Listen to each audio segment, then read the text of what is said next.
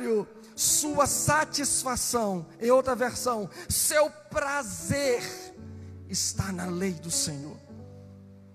É interessante quando nós conseguimos perceber que os, o primeiro versículo vai dando o que nós não devemos fazer. E no versículo seguinte ele vai dizer: Eu não quero nada disso. Caminho dos pecadores, jamais. A roda dos escarnecedores, não, eu não quero. Sabe por que, que eu não quero?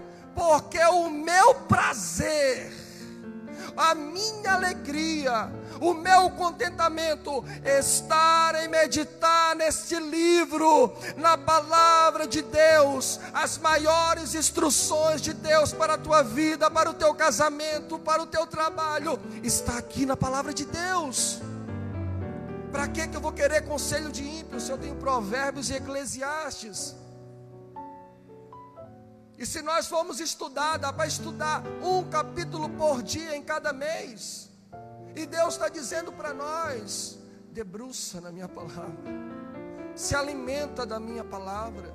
O que nós precisamos é desse prazer o salmista vai dizer também: Olha, eu tenho prazer de estar na casa do Senhor, eu tenho prazer de estar nos átrios do Senhor. Se eu pudesse, eu moraria na casa do Senhor, sabe para quê?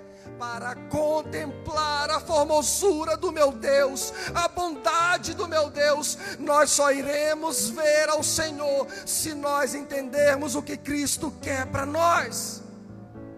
Chegou a hora de nós buscarmos a Deus pelo que Ele é estava outro dia dizendo para Deus, fazendo uma análise minha, eu falando, Deus, quantas vezes eu não te adorei pelo que tu és. Às vezes eu chegava na presença de Deus, já tinha um roteiro na minha mente. Primeiro eu preciso agradecer, primeiro eu preciso exaltar, depois eu posso pedir. A minha lista de pedidos era 40 minutos, a minha lista de agradecimento era 2 minutos.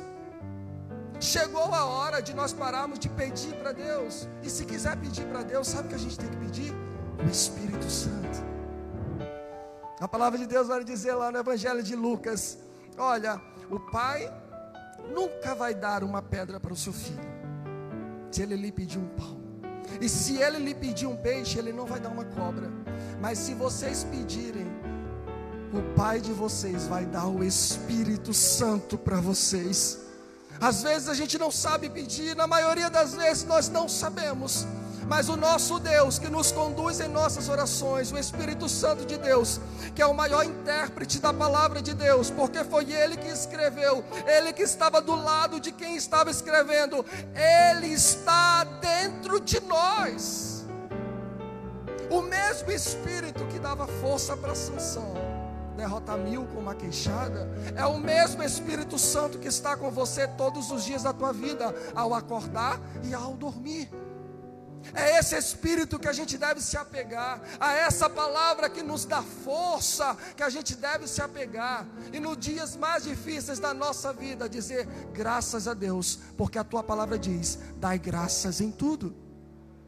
É quando nós iremos pegar a palavra de Deus e dizer: olha, Jesus teve o maior triunfo dele, ali no deserto, porque ele usou a palavra.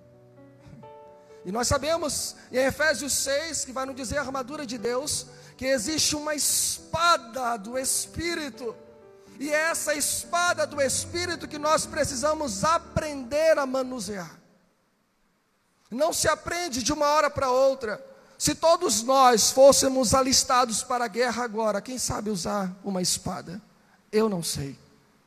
Você de casa, não sei se você sabe. Mas existe um treinamento Existe uma preparação, e essa preparação é desde o momento que Deus te alistou para essa guerra, meu querido. Quando Deus te alistou para essa guerra, quando você levantou a sua mão e disse: Eu não sou nada, a partir de agora, tu és o dono da minha vida, prazer, você faz parte de uma guerra da guerra do bem e do mal. Jesus te chamou, te capacitou, te, está te estruturando na palavra, para que você possa vencer aonde? Dentro da sua casa.